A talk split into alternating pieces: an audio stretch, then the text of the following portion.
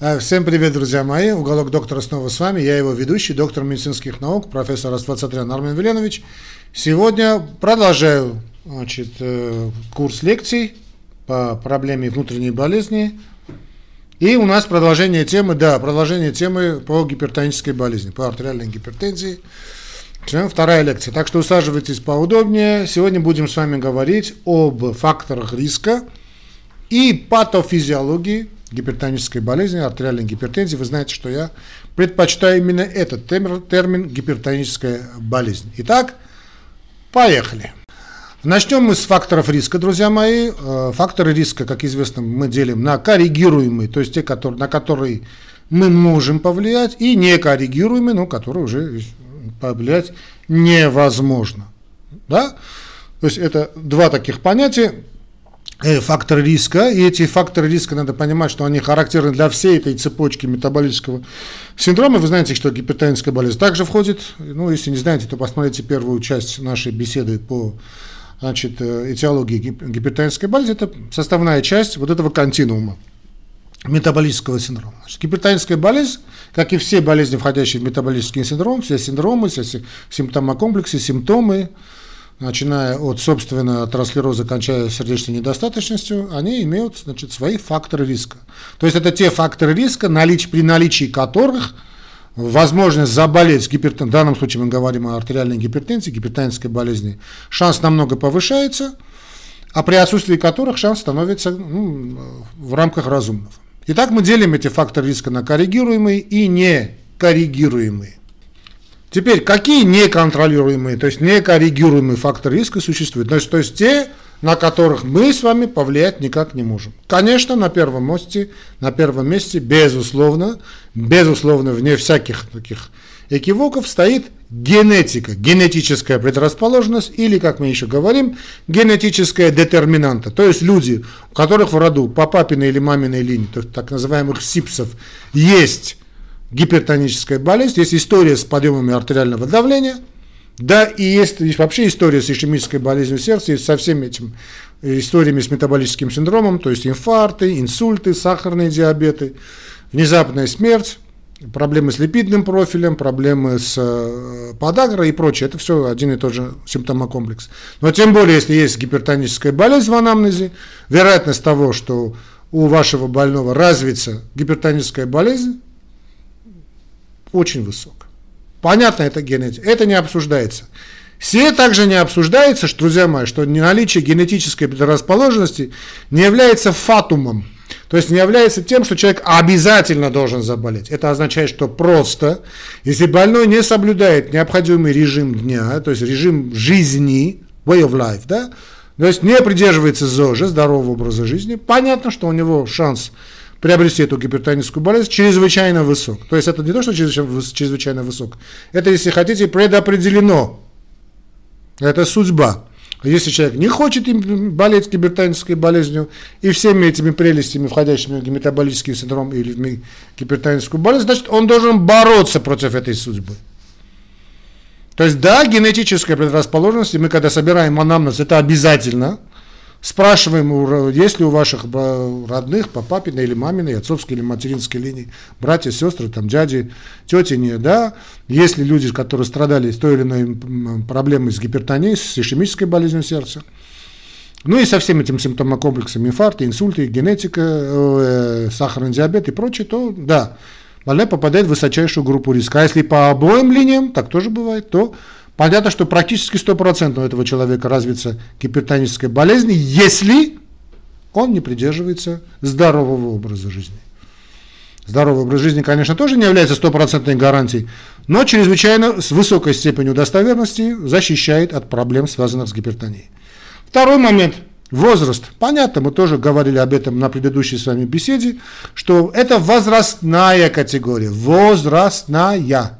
То есть гипертония, как и атеросклероз, и как все остальное, являются заболеваниями возраста. И чем старше мы становимся, тем шанс того, что у нас появится эта болезнь, болезнь артериальная гипертензия, ну, гипертоническая болезнь чрезвычайно высок. Ну, тоже понятно, как на генетику мы повлиять не можем, так и на возраст мы повлиять не можем, посему это тоже некоррегируемый фактор риска. Следующий фактор риска, на который мы повлиять тоже не можем, это расовая предрасположенность. Понятно, что мы тоже говорили на этом на предыдущей с вами передаче. Первая лекция была по гипертонической болезни, что люди черной расы по каким-то для нас неведомым причинам чаще э, болеют э, проблемами, связанными с гипертонией, да и осложнениями. Кстати, это касается и сахарного диабета. Сейчас мы оставим в стороне все эти спекуляции. Вопрос не в спекуляциях, а вопрос в том, что люди черной расы, афро, да, афро, ну, я не знаю, как их назвать, в общем, черные люди, черного, цвет, черного цвета кожи, они э, не смуглого, а именно черного, да, негры, они чаще болеют, э, страдают этой, этой проблемой. Ну, увы и ах. Они и, значит, имеют проблемы также и, значит, с осложнениями, как гипертонической болезни, так и сахарного диабета, но сахарный диабет и гипертоническая болезнь это э, twice, это братья, близнецы, брат, брат и сестра. Э, что касается возрастного, полового фактора, вот здесь тут э, много ломалось копий, по большому счету нам трудно сказать сейчас, все-таки в зависимости от возраста, какой, э, наличие какого пола, скажем, мужчины или женщины чаще страдают гипертонией. Тут это тоже море спекуляций, но в любом случае ни на пол, ни на возраст, ни на генетику, да, ни на расу мы людей повлиять не можем и, и не надо. А вот на те факторы риска, на которые мы можем повлиять, это коррегируемые факторы риска. Так вот, чтобы это было бы понятно, друзья мои, почему значит, мы сейчас говорим о факторе риска и так много уделяем этому значения, что э, люди, которые, скажем, вот а сейчас о чем я буду говорить, это фактически нездоровый образ жизни, да? Люди, которые вот придерживаются не здорового образа жизни, шанс, что у них будет гипертоническая болезнь, со всеми осложнениями чрезвычайно высок. Чрезвычайно высокий, это многочисленные исследования, вот последнее, последнее вот исследование Lancet об этом говорил, да, их великое множество, да, и, значит, то есть все надо понимаем, что мы понимаем, что, скажем, люди, которые имеют неправильный образ жизни, они страдают этой гипертонической болезнью чаще, чем те люди, которые не имеют эти проблемы. То есть живут активным образом, ну, здоровый образ жизни в том числе и воздействие на эти факторы риска является и лечебным мероприятием, и профилактическим мероприятием. То есть зачем нам надо знать факторы риска? То, что мы, влияя на эти факторы риска, можем как предотвратить развитие гипертонической болезни, а если она уже есть, предотвратить развитие ее тяжелейших осложнений. Чтобы это вам было бы понятно, да, и чтобы мы это, к этому вопросу больше бы не возвращались. То есть воздействие на некоррегируемые факторы риска, об этом все-таки я, наверное, сделаю, как и делаю по всем основным нозологиям, сделаю отдельную передачу, дай бог, значит, с Божьей помощью, отдельная будет последняя передача, как мы будем бороться с этими, значит, факторами риска, то есть профилактика. А пока, чтобы вы это уяснили, то есть работа с коррегируемыми факторами риска выходит на первое место. И это не обсуждается. Не позорьте мое славное имя. Если я узнаю, что мои студенты не работают с факторами риска, прокляну. На первом месте из этих коррегируемых факторов риска лежит болезнь цивилизации, гиподинамия. Люди, которые не двигаются, не используют свои конечности, не используют свои ноги, подвержены развитию гипертонической болезни чрезвычайным образом.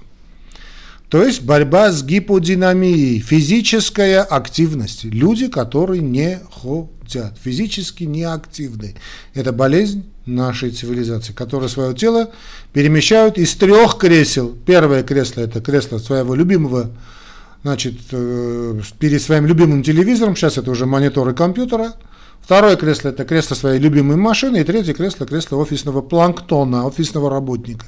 Вот эти люди, которые подвержены малой физической активности, являются людьми, ну, практически стопроцентной вероятностью с развитием, с высочайший фактор риска развития гипертонической болезни и осложнений, самых опасных осложнений гипертонической болезни. На первом месте стоит из коррегируемых факторов риска гиподинамия – гиподинамия.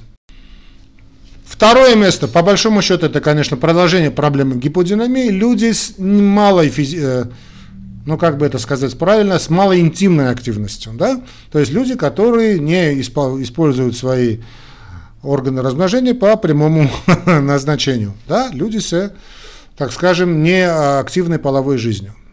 Это также является одним из основных моментов, друзья мои, факторов риска. Как эректильная дисфункция является одним из факторов риска развития ишемической болезни сердца, если мужчина приходит к вам и он говорит вам о том, что вы знаете, вот у меня проблема в интимной сфере, не надо его тут же пичкать Виагрой, надо понимать, что это человек с первыми признаками вероятной ишемической болезни сердца. А ишемическая болезнь сердца, как и гипертоническая болезнь, также входит вот в этот симптомокомплекс под названием метаболический синдром. Поэтому всякие проблемы в интимной сфере, не, э, неактивная жизнь по разным причинам, как у мужчин, так и у женщин – а у женщин это нарушение женского цикла. Все эти проблемы с противоположным полом, да, ну, это правда, у женщин это многое связано с, с крышей, да, но в любом случае, значит, недостаточная активность, интимная активность, проблемы на этом плане, эректильная дисфункция, нарушение, нарушение женского цикла, да, входит в группу, эти же люди входят в группу высочайшего риска по гипертонической болезни, да и не только по гипертонической болезни, по всему этому комплексу. Хорошо? Из вредных привычек, потому что вредные привычки, пагубные, вернее, привычки, я люблю более это название вредные, не вредные, а именно пагубные привычки. Пагубные. Это что у нас? Самая распространенная пагубная привычка, которая у нас есть, это курение. А, кстати, есть многочисленное количество исследований, и не до конца нам понятно, честно говоря, с чем это связано. Ну, то есть поспекулировать можно волю, но мы также знаем, что курильщики это входят в группу людей с высоким фактором риска развития гипертонической болезни. Курение. Сюда, конечно, и, к сожалению, надо присобачить и, увы и ах, другое веяние, которое к нам пришло с Запада, да, у Запада, и уже уж не знаю, с Запада или с Востока, это всякие street drugs, вот эти все непонятные значит, тоники, амфетамины, уж не говорю о кокаине, да, которые способствуют подъему артериального давления и закреплению артериального давления. Мы помним, что гипертоническая болезнь это не просто так, гипертоническая болезнь это закрепленное артериальное давление. Не просто один подскок, а вот три раза подряд вы меряете давление в течение различного времени, и три раза вы выходите на высокое давление. Это уже человек с такой sustained, установленной стойкой гипертонической болезни. Вот это курение и эти все вредные привычки, особенно, ну, курение самая распространенная пагубная привычка, и вот эти все кокаины, амфетамины, все эти э, уличные какие-то, не знаю, стимуляторы, которые э, наносят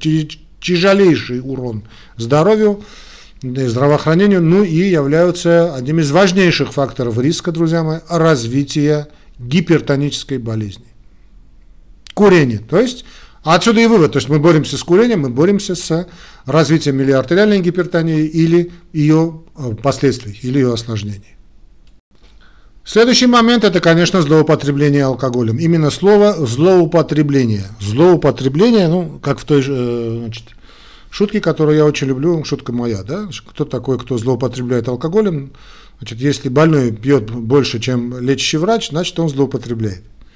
Значит, да, действительно, злоупотребление, не просто потребление алкоголя, там рюмка в два в течение суток, там за обедом, за ужином, это нормально. Речь идет о когда уже о токсических больших дозах алкоголя и ежедневных.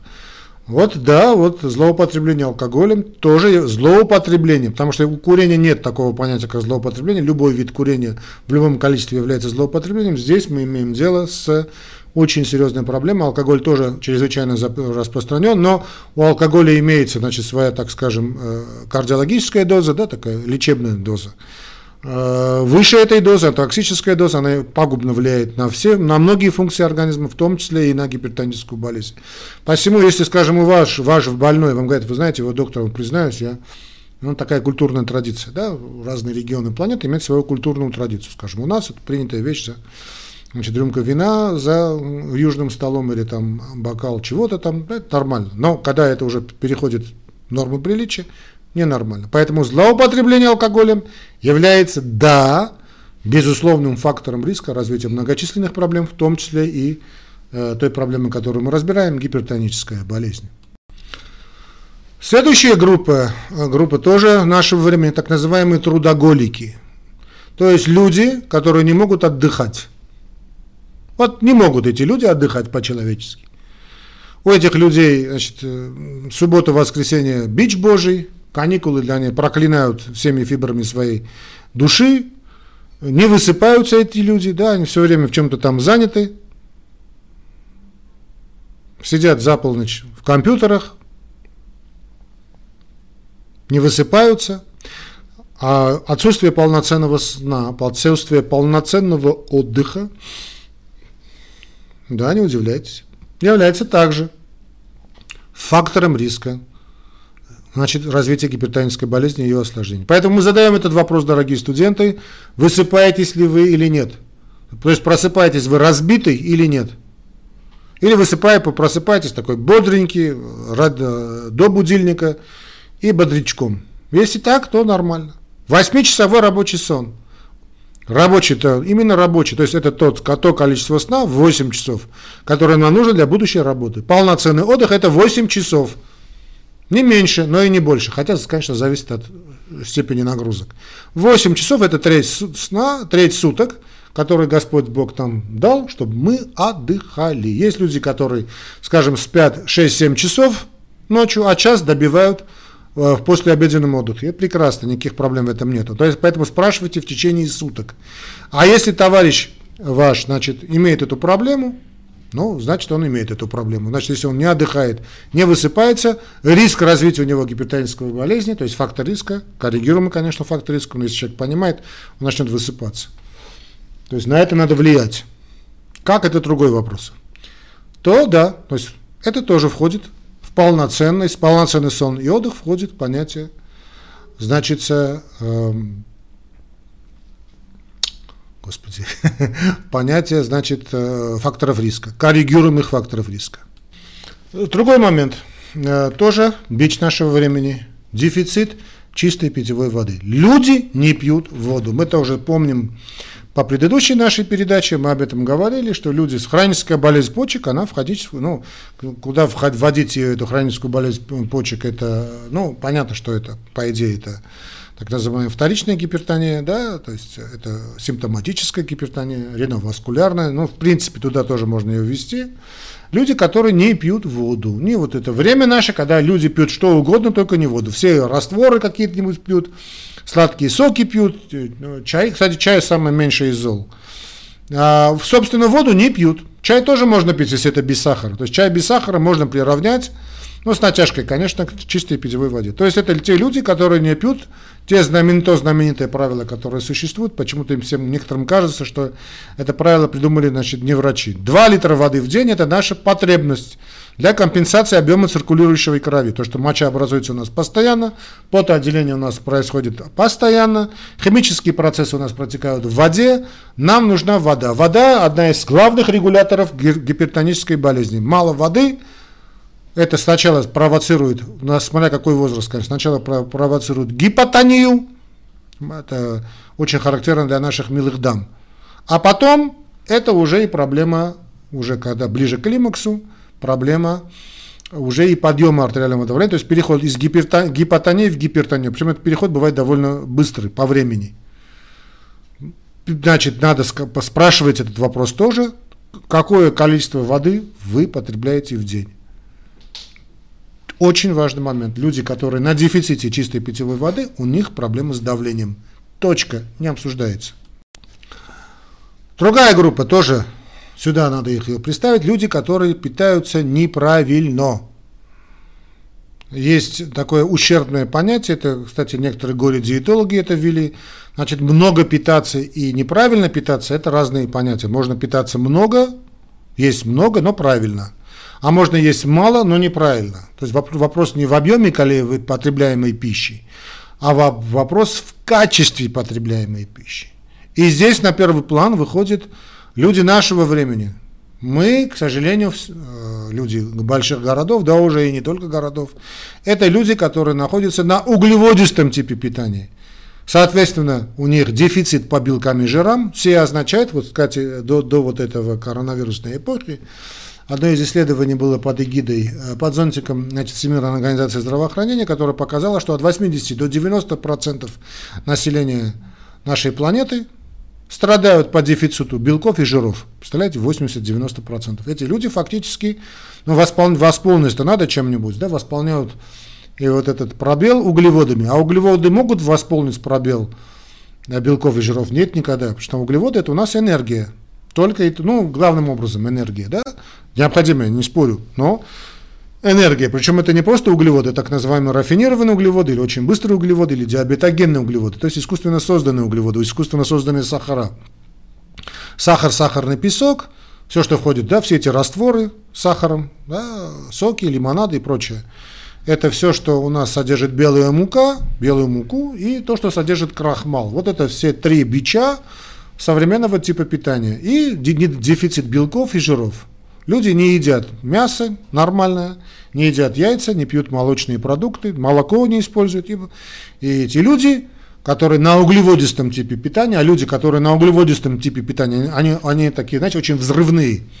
Вот такие очень импульсивный тип личности, вот такие, то, что А-тип, да, говорится, А-тип.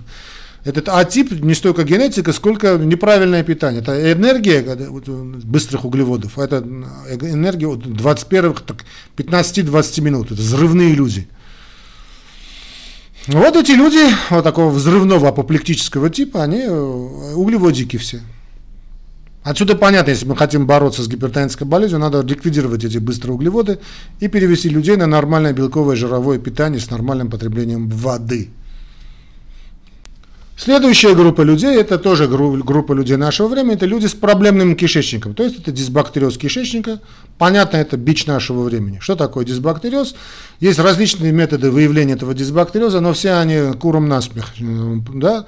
Надо понимать, что то, те люди, которые я перечислил, да, все эти группы, они все значит, хроники по типу дисбактериоза. То есть не надо ставить диагноз дисбактериоз кишечника, а надо просто его лечить. Просто знаете, что жители, современные жители, они сплошь и рядом все на дисбактериозе. Что это такое, спрашиваете? Потребляете ли вы ли овощи, фрукты и зелень ежедневно? В большом количестве. Салаты. Вот. Средиземноморская диета, один из успехов средиземноморской диеты, там очень много салатов, очень много зелени.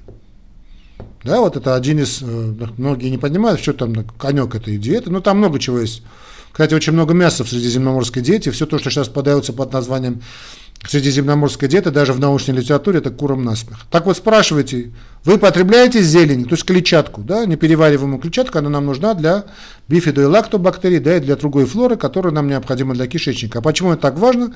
Вы знаете, если не знаете, то сейчас узнаете, что люди, которые страдают по кишечнику, особенно люди, э, склонные к запорам, они знают, что если у них запор – то у них обязательно высокое артериальное давление. И таких людей надо лечить не препаратами, пускающими давление, а просто да, делайте ему клизму, но ей, там не знаю кто. И вот, на удивление, у всех таращатся глаза, после клизмы кишечник заработал, давление спустилось. Это взаимосвязанные процессы, чтобы это вас не удивляло, там есть уйма каких-то процессов, кстати, тоже не до конца понятых, понятых, наверное, или понятых, да, но это есть. Следите за дисбактериозом кишечника. Если ваш спрашиваете больного, зелень потребляете, сырую зелень, овощи, фрукты потребляете, молочка, молочка нам нужна, это бифидолактобактерии, чтобы работал нормальный кишечник. Нет, значит этот человек тоже в группе риска по гипертонической болезни, друзья мои. Что касается соли, поваренной соли, здесь э, копья ломаются и э, немалые. Если лет 10, 20, 30 тому назад этот вопрос просто не обсуждался, да, вот, во всех гайдлайнах, да и сейчас вы увидите, значит, потребление соли, потребление соли, потребление соли, потребление соли, то сейчас этот подход, слава тебе Господи, изменился. С самого начала, кстати, я, ваш покорный слуга говорил о том, что это идиотизм такое отношение к соли, как и отношение к воде, да, потому что, не, помните, нельзя пить воду, нельзя пить воду, также отношение к соли. А сейчас вот эти, такой очень жесткий подход к ограничению соли, он отсутствует. Но э, люди, которые злоупотребляют, вот такие, знаете, люди, которые фанаты соли, да, э, что я просто скажу, чтобы вам было бы понятно. Друзья мои, не надо полностью ограничивать людей от соли. Если человек тянет на соль, значит, есть какая-то проблема. Она разного типа проблема. Если это молодой человек, то это проблема становления костного аппарата. А, ну, соль нам нужна очень, особенно молодым, тинейджерам, подросткам, детям, да. Соль очень им нужна, а также, если это более таком зрелом возрасте, соль нужна, как натрий хлор, нужна для, значит, э, это единственный источник хлора фактически, для желчного э, образования, значит, чего? Желчного, говорю, для желудочного сока, то есть H-хлор, соляная кислота. Откуда хлор? Только от соли. Поэтому давайте вот здесь не будем говорить о том, что вот это фактор риска, обязательно фактор риска. Нет, это не такой уж стопроцентный фактор риска. Э, хотя я понимаю, что сейчас многие мои коллеги начнут чертыхаться, говорить плохие слова в мой адрес. Но я к этому привык. Нет, соль не является безусловным фактором риска. И э, тут давайте, я сейчас это просто ввел в это понятие. Я знаю, что об этом будут говорить. Не надо, да, не надо. Так что, если эта соль качественная, то есть посоветуйте человеку да, перейти на морскую соль. Если такая дорогая она соль, она столовая соль, чтобы она была бы качественной. Не вся эта дрянь, которая химия, там соли практически нет. Если это качественная, хорошая соль, значит, особенно морская соль, то никаких, или там каменная соль, то, ну, морская соль, конечно, лучше, то вопросов никаких нет, но не, э, говорите так, не досаливайте пищу. То есть, если хозяйка приготовила еду нормально, не надо ее, значит, здесь такие люди, да, у нас особенно, да, вот соленые армяшки, я тоже соленая армяшка, которые солят пищу, не чувствуя вкуса, то есть, даже не пробуя, делают соль. Ну, конечно, это делать не надо. А, ну, оставили мы, оставили напоследок кофе и чай. Э, друзья мои, значит, ни кофе, ни чай не являются абсолютными факторами риска. Я сейчас объясню почему. Значит, тот кофе, который ну, человек найдет в магазине, да, ну, даже растворимый кофе, значит, эти э, все кофе практически не содержат кофеин. Ну, практически. Да и не каждый чай содержит, честно говоря. То есть Сказать, что, вы знаете, вот потребление кофе и есть обязательно подскок артериального давления, это неправильно. Потом, кстати, очень интересно и до не конца понятно, почему кофе на разных людей действует по-разному. Один и тот же кофе с одним и тем же количеством кофеина, у кого-то поднимается артериальное давление, у кого-то не поднимается артериальное давление, у кого-то от чая поднимается артериальное давление, у кого-то от чая снижается артериальное давление, а у кого-то там ни кофе, ни чай вообще никак не влияют. Кто-то от кофе засыпает, кто-то от кофе, кто-то от кофе заснуть не может. Тут, наверное, все-таки имеет большое значение психосоматические тип личности, но нельзя сказать, что кофе и чай являются абсолютными факторами риска, даже относительными, наверное, факторами риска назвать их довольно сложно, развития гипертонической болезни. Сложно сказать, и не надо об этом говорить. Теперь о патофизиологии, патофизиологии гипертонической болезни. Поскольку артериальное давление есть формула, которая соответствует сердечный выброс, умноженный на ОПСС, то есть общее периферическое сосудистое сопротивление, патогенетические механизмы, которые лежат в основе патофизиологии, включают в себя повышенный сердечный выброс, повышенный ОПСС и то и другое. Просто прямо сейчас скажу, вот вся эта вся история, да, вот все, что входит в метаболический синдром, одна и та же, значит, вся эта цепочка. То, что я сейчас перечислил, факторы риска, вот то, что выше было, да, коррегируемый, не коррегируемый, то же самое касается и патофизиологии. Итак, это повышенный сердечный выброс, повышенное общее периферическое сосудистое сопротивление, ну и то и другое состояние. У большинства больных сердечный выброс нормальный или незначительно повышен и повышено общее периферическое сосудистое сопротивление. Вот этот тип, эта модель характерна для первичной или эссенциальной гипертонии, а также для гипертензии, обусловленной первичным гиперальдостеронизмом, феохромоцитоной, ревонаскулярной болезнью и паренхематозным заболеванием почек. У других больных сердечным выбросом увеличивается возможность вследствие веноконстрикции, ну, возможно, значит, в крупных венах. А ОПСС не соответствует повышению сердечного выброса и является нормальным. В дальнейшем ОПСС, общепериферическое сосудистое сопротивление, увеличивается и сердечный выброс нормализуется. Вероятно, вследствие саморегуляции. Здесь, что касается патофизиологии, друзья мои, значит, можете быть уверены, что рано или поздно какие-то новые механизмы будем, будут появиться. Да? Лет через пять, может, вообще об этих, о которых я сейчас буду говорить, они вообще исчезнут. Или будут восприниматься с улыбкой. Но э, современные подходы вот такие. То есть очень много чего непонятного, да, но э, с основными постулатами все-таки я вас ознакомлю. Которые, конечно, спорные, безусловно. Некоторые заболевания, которые повышают сердечный выброс, вот тот же тиреотоксикоз, артериовенозная фистула, аортальная недостаточность, особенно когда ударные объемы увеличиваются, могут, ударными увеличиваются, могут быть причиной так называемой изолированной систолической гипертензии. Некоторые пожилые люди, ну, люди, я не люблю слово пожилые, или продвинутого возраста, имеют изолированную систолическую артериальную гипертензию с нормальным или низким сердечным выбросом, вероятно, то есть невероятно, э, по всей вероятности, ну ладно, из-за вот этого compliance, из-за жесткости, потери комплайенса, жесткости аорты, ну и, соответственно, основных ее ветвей. У больных с высоким стойким диастолическим давлением часто снижен сердечный выброс. Кстати, это тоже надо знать. Диастолическое, второе давление. Объем плазмы имеет такую тенденцию к снижению и по мере увеличения артериального давления, по мере увеличения. Редко объем плазмы, объем циркулирующей крови остается нормальным или повышается. Хотя тут можно поспорить, честно говоря, можно поспорить. Объем плазмы, как правило, повышен при первичном альдостеронизме или паренхематозных заболеваниях почек. Может быть достаточно снижен при артериальной гипертензии, обусловленной феохромоцитомой.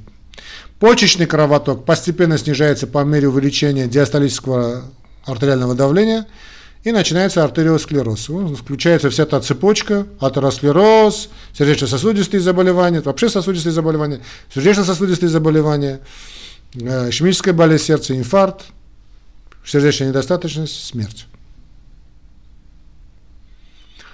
Скорость клубочковой фильтрации э, остается нормальной, до появления нарушений в процессе развития заболевания в результате фильтрационная фракция, так называемая, увеличивается. Коронарный, мозговой и мышечный кровотоки поддерживаются до развития тяжелого атеросклероза в этих сосудистых бассейнах. Но уже если включился атеросклероз, уже идет обратный отсчет, по большому счету.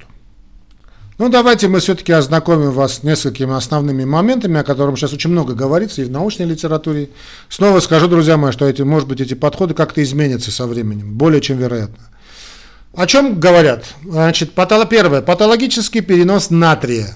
А, при многих причинах гипертензии нарушен транспорт натрия через клеточную стенку вследствие повреждения или угнетения по тем или иным причинам калиево-натриевой помпы или повышенной проницаемости клеток ионами натрия. Почему повышенная проницаемость? Я вот сейчас от себя скажу, чтобы вы знали. Дефицит жиров в питании. Мембрана – это жиры. Это фосфолипидное такое, ну, липидное образование.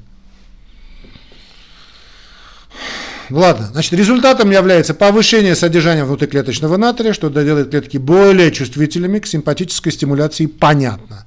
Кальций следует за натрием, а куда же иначе. Так что накопление внутриклеточного кальция может привести и приводит к повышенной чувствительности. Поскольку ионы натрия, калия, атефаза могут перемещаться, э, перемещать, простите, норопинефрин назад в симпатические нейроны, таким образом инактивировать этот нейротрансмиттер. Ингибирование этого механизма может также усилить эффект норопинефрина, повышая артериальное давление. Но это теория. А то, что проблема с мембранами, однозначно. Проблема с мембранами, снова скажу, дефицит жиров, белков, жиров в виде, из которых состоит мембрана, и мало воды в рационе человека, о чем я сказал выше. Дефект в транспорте натрия могут наблюдаться у детей с нормальным артериальным давлением, у которых родители страдают гипертензией. Ну, генетика. Но в любом случае, я уже сказал, дети, как вы замечаете, они все водохлебы. И правильно делают. Струя около воды, все время вы видите детей, да, все время пьют воду. И правильно делают. Далее, что там у нас? Симпатика. Симпатическая стимуляция. Мы знаем, да, вот это как гармония. Человек это гармония симпатическая и парасимпатическая система. Такой, о, гуру, скажи нам смысл жизни. Пусть ваша вегетативная нервная система находится в балансе симпатической и парасимпатической системой. Найди, найдите этот баланс. Ну, это да, симпатика, гиперрегуляция симпатической нервной системы, которая характерна для гипертонической болезни, да вообще для всей этой цепочки ишемической болезни сердца. Я такое состояние, да и не сердечная недостаточность, я такое состояние называю катехоламиновая интоксикация. Даю вам этот термин. Катехоламиновая интоксикация. То есть интоксикация гормонами стресса. Понятно, что симпатическая стимуляция увеличивает на фоне катехоламинов, а по-другому она и активироваться и не может – Симпатическая стимуляция увеличивает артериальное давление, и это, как правило, мы видим у больных с повышенным давлением, то есть гипертензией, чем у больных с нормальным давлением. Да, да, а почему так? Потому что сахар все время хлебачит. И малая физическая активность, организм детренирован. Но тут э, другой момент есть, что связано с симпатической нервной системой. Неизвестно, присутствует ли эта гиперактивность симпатической нервной системы или в миокарде, или в гладкой мускулатуре сосудов. Сейчас пока это неизвестно, я так думаю, это не сейчас. А, но если хотите Нобелевскую премию получить, давайте работайте в этом направлении. Высокая частота пульса в покое, которая может быть результатом повышенной активности симпатической нервной системы, является безусловным предиктором артериальной гипертензии. А почему это так? Это такой особый тип личности – это особый тип личности, понятно, это тоже значит, некоррегируемый фактор рисков, что по большому счету значит, формирование это в генетика. Но неправильный образ жизни способствует тому, что люди вот с таким типом личности, такие факторы риска уже снова перечислять не буду, страдают артериальной гипертензией. Это, это взрывные импульсивные люди. У некоторых больных с гипертонической болезнью уровень циркулирующих в плазме катехоламинов в покое выше, чем обычно. Не у некоторых, а у всех. Это катехоламиновая интоксикация. Теперь раз. Раз это что? Ренин, ангиотензин, альдостерон. А? Это целая группа препаратов именно на это и направлена. Ренин, ангиотензин, альдостероновая система, раз, помогает регулировать объем крови, конечно, и, следовательно, артериальное давление. Не забываем о том, что потребля... объем циркулирующей крови и вода, количество воды, которую мы пьем, тоже имеет огромное значение. Ренин это, это что? Это у нас фермент, да? энзим образующийся в дюкстогломерулярном аппарате, который катализирует превращение ангиотензина, вернее ангиотензина гена, в ангиотензин 1. Ангиотензин, превращающий фермент, знаменитый АПФ, сколько уж говорится об этом АПФ к месту и не к месту, расщепляет этот неактивный продукт главным образом в легких, но также в почках и головном мозге до ангиотензина 2, высокоактивного вазоконстриктора, также стимулирующего вегетативные центры в головном мозге, увеличивая разряды в симпатическом нерве и стимулируя высвобождение альдостерона и вазопрессина. Говорят авторы, тут нельзя не согласиться. Альдостерон и вазопрессин вызывает, безусловно, задержку натрия и воды, повышая артериальное давление. Здесь я хочу сказать, друзья мои, что это не означает, что воду не должен пить человек. Наоборот, он должен пить, чтобы надо регулировать это все. Но воду надо пить правильно. Об этом в последней части нашей передачи. С Божьей помощью сделаем. Альдостерон также усиливает экскрецию калия. Низкий калий плазмы повышает вазоконстрикцию через закрытие калиевых каналов. Ангиотензин 3, присутствующий в кровотоке, стимулирует высвобождение альдостерона так же активно, как и ангиотензин 2, но обладает гораздо меньшей сосудосуживающей активностью. Поскольку фермент химаза также конвертирует ангиотензин 1 в ангиотензин 2, препараты, ингибирующие ангиотензин, превращающий фермент, не полностью подавляют продукцию ангиотензина-2. Об ингибиторах будем говорить, наверное, отдельно. Ингибиторах ангиотензин, превращающего фермента ну, в, разрезе, в разделе, понятно, терапия, лечение, менеджмент, ведение, больных с гипертонией. Секреция ренина контролируется четырьмя, ну, сейчас мы знаем четыре механизма, которые не являются отнюдь взаимоисключающими. То есть они, наоборот, друг друга дополняют. Почечный сосудистый рецептор отвечает на изменение давления в стенках афферентной артериолы. Второй, рецептор плотного пятна обнаруживает изменение скорости подачи или концентрации хлорида натрия в дистальных канальцах. Циркулирующий ангиотензин оказывает влияние на секрецию ренина с помощью механизма отрицательной обратной связи. Симпатическая нервная система стимулирует секрецию ренина, опосредованную через бета-рецепторы. Да, да, через так называемый почечный нерв. Ангиотензин, как правило, ответственен за развитие так называемой реноваскулярной гипертензии. Снова скажу, друзья мои, чтобы вот этот момент о реноваскулярной гипертензии мы, наверное, все-таки с вами отдельно поговорим. Я думаю, все-таки небольш... или дополнение будет к одной из передач, обязательно про реноваскулярную гипертензию. Обязательно поговорим. Значит, э, не надо думать, что, скажем, первичная и вторичная гипертензия, я уже об этом говорил на первой значит, передаче, такая четкая граница. Это первичная, это вторичная, это эссенциальная, это симптоматическое. Они друг друга дополняют. Так вот, ангиотензин, как правило, ответственен за развитие реноваскулярной гипертензии. По крайней мере, на начальном этапе, но роль ренина ангиотензина альдостероновой системы первичной артериальной гипертензии не установлена. Установят.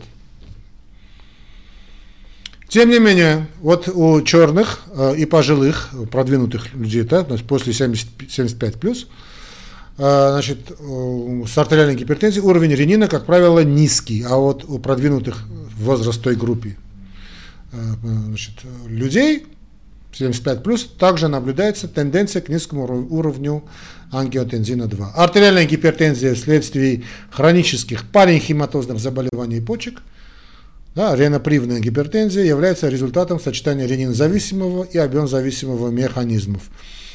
В большинстве случаев повышение активности ренина не выявляется в периферической крови. Артериальная гипертензия, как правило, имеет умеренную стадию и чувствительна к балансу натрия и воды. Теперь вазодилататоры, недостаток этих вазодилататоров. Скорее так, скорее недостаток вазодилататоров, например, того же брадикинина, оксида азота, чем избыток вазоконстрикторов, тот же ангиотензин, норопинефрин, ну, катехоламины, может привести к артериальной гипертензии. Вот такое сейчас мнение есть, а, немного спорное, честно говоря, потому что все-таки я за катехоламиновую интоксикацию. Но все не означает, что нет дефицита этих брадикинина и оксида азота. Уменьшение уровня оксида азота в связи с ригидностью артерии, комплайенсом, да, вот дефицитом комплайенса, связано с соль-чувствительной гипертензией, чрезмерное увеличение систолического артериального давления на 10-20 мм ртутного столба после обильной нагрузки э, натрием мы наблюдали, но это имеется в виду любители китайской еды. Здесь механизм немножечко для меня вот не до конца понятен, честно говоря есть какие-то элементы все-таки спекуляции в этом плане. И я думаю, что вот роль соли, э, именно патологическая роль соли, она чрезмерно преувеличена. Это как в свое время, когда говорили о холестерине, куда не ткунь, не, не, не кинь, да, холестерин, холестерин. Сейчас, слава тебе, Господи, не так много говорят об этом про злосчастном холестерине. Если почки не продуцируют, то есть не образуют достаточное количество вазодилататоров, вследствие там паренхематозных заболеваний почек, двуствороной нефректомии и недостатка количества потребляемой чистой питьевой воды, артериальное давление повышается. Это, это бесспорно. Вазодилататоры и вазоконстрикторы, ну это такие, да, а та же, та же вот, тот же баланс. Э, как мы знаем, это, значит, вазоконстриктор это эндотелин. Также продуцируется эндотелиальными клетками. Таким образом, эндотелиальная дисфункция, помним, да, историю с атеросклерозом, да, вот этот, э, помню, эндотелиальная дисфункция сильно влияет на уровень артериального давления, вне всякого сомнения. Опять же скажу, это все то же самое, вот это патофизиология и атеросклероза, и ишемической болезни сердца, и гипертонической болезни, сердечная недостаточность, вся, вся, эта, вся эта цепочка, и сахарный диабет уж поверьте, все это, значит, все растут из одного корня. Ну и патологии осложнения. Какие у нас бывают патологии осложнения? На ранней стадии артериальной гипертензии не наблюдается никаких патологических изменений. Как и для любого другого хронического заболевания. Всей цепочки метаболического синдрома. Да, в любое хроническое заболевание протекает бессимптомно. На первых порах эти пора, эти годы, это годы, да, это годы. Например, это может длиться годы, годы, а иногда и десятилетия. Тяжелая, длительная артериальная гипертензия повреждает органы мишени, в первую очередь сердечно-сосудистую систему, головной мозг, почки, увеличивая риск развития. Но опять же, очень часто асимптомно или малосимптомно. В этом и коварство хронических заболеваний. Нет классической клиники. Риск развития чего? Всей, той же цепочки метаболического синдрома. Это ишемическая болезнь сердца, вплоть до инфарктов и инфарктов. Здесь и сердец, как, как это сердечно-сосудистые заболевания. Понятно, инсульт, особенно геморрагический, хотя ишемический тоже имеет значение, но геморрагический инсульт особенно. Это, геморрагический инсульт – это выстрел в голову. Здесь и почечная недостаточность, да, не забываем о сердечной недостаточности. Ну и, понятно, и смерть. Механизм включает в себя развитие генерализованного атеросклероза, артериосклероза и ускорение атерогенеза. Для артериосклероза характерна медиальная гипертрофия, гиперплазия, гиалинизация, это особенно выражено в мелких артериолах, в частности в глазах и почках, ну, органы мишени. В почках изменения сужают просвет артериол, увеличивая общее периферическое сосудистое сопротивление. Таким образом, приводя к еще более выраженной артериальной гипертензии, однозначно, Кроме того, после первичного сужения артерий, любое незначительное дополнительное сокращение уже гипертрофированных гладких мышц уменьшает просвет в большей степени, чем при нормальном диаметре артерии. Эти факторы могут объяснить, почему продолжительность артериальной гипертензии обратно пропорциональна успешности специфического лечения. Речь идет о реноваскулярной хирургии, вторичных причин для восстановления нормального артериального давления. Ну, давайте все-таки о реноваскулярной гипертензии мы сделаем, наверное, на следующей передаче. Клинические проявления и реноваскулярные я сделаю вместе. Начнем, наверное, с реноваскулярной, а потом сделаем клинику. Чтобы было понятно, да? Снова скажу, друзья мои, нет такого, знаете, четкого ограничения. Забудьте об этом четком ограничении. Первичное, вторичное, эссенциальное, неэссенциальное, симптоматическое, несимптоматическое. Вследствие повышенной постнагрузки левый желудочек постепенно гипертрофируется, что приводит к диастолической дисфункции. Ну, начинается ремоделирование левого желудочка. Это все может закончиться, чем это заканчивается, нелеченная гипертония. Ну, вспоминаем, а, студенты мои, вспоминаем. Это все заканчивается мерцательной аритмией. Это все заканчивается мерцательной аритмией. Мерцательная аритмия у людей продвинутого возраста, 65-75 плюс, это всегда практически нелеченная гипертония. Тут еще может присоединиться, конечно, проблема с щитовидкой, но практически, если, особенно если это женщина. Но нелеченная гипертония приводит к гипертрофии левого желудочка. Гипертрофия левого желудочка, разве, значит, не только левого желудочка, расширяются камеры сердца, расширяются э, предсердие, да еще и вена кава инфериор, здесь супериор присоединяется. Мерцательная аритмия. Мерцательная аритмия это завод по производству тромбиков, да, в предсердиях, особенно из левого, попадет нам в левый желудочек и при сокращении строк, инсульт. В общем, идет ремоделирование, классическое ремоделирование левого желудочка, всех камер сердца. Левый желудочек в конечном итоге расширяется, что приводит к дилатационной, то есть, вернее, э, не, не, не, э, ишемической кардиомиопатии по, по значит, не дилатационная кардиомиопатия, не, здесь люди ошиблись. Это не дилатационная кардиомиопатия, это ишемическая кардиомиопатия, сердечной недостаточности с фракцией, пониженной фракцией выброса. Это сердечная недостаточность с пониженной фракцией выброса. В общем, классика. Это, то есть обычно мы говорим, понятно, что сердечная недостаточность развивается после инфаркта миокарда, но и после гипертонической болезни однозначно и бесповоротно. Все это усугубляется атеросклеротической болезнью сердца, ну, в общем, и так далее. Диссекция грудного отдела аорты, как правило, является последствием артериальной гипертензии. Почти у всех больных с аневризмой брюшного отдела аорты имеется место артериальной гипертензии. Да, да, да, да. Все эти расслойки, ослойки, э, диссекции, внезапная смерть от разрыва аорты, ну, если там нет сифилитического происхождения, конечно. Это обычно люди, вот все то, то, что мы перечислили в начале, с этих факторов риска, и это люди, вот это с диссекцией разрыва аорты, которые были не лечены, не лечились от артериальной гипертензии. Это мы должны понимать, да, друзья мои? Это мы должны понимать, что вот эти люди, которые имеют аневризм аорты и гипертоники, ну, с высочайшей долей вероятности этот разрыв и пойдет. Ну, давайте мы сегодня закончим, потому что у нас идет клиника, э, и все-таки до клинических проявлений, я надеюсь, мы все-таки поговорим, будет время на минут 15 о ревноваскулярной гипертензии тоже поговорим. За всем разрешите откланяться, друзья мои. Большое вам спасибо за ваше внимание. Огромное спасибо. Не забывайте делать донаты. Как делать донаты, как делать ваши пожертвования, ваша помощь, ваше спонсорство, коллеги, очень нам нужна. Как это все сделать, вы найдете в описании к этому ролику в YouTube. Там несколько есть опций. Первая опция, самая легкая, это Яндекс.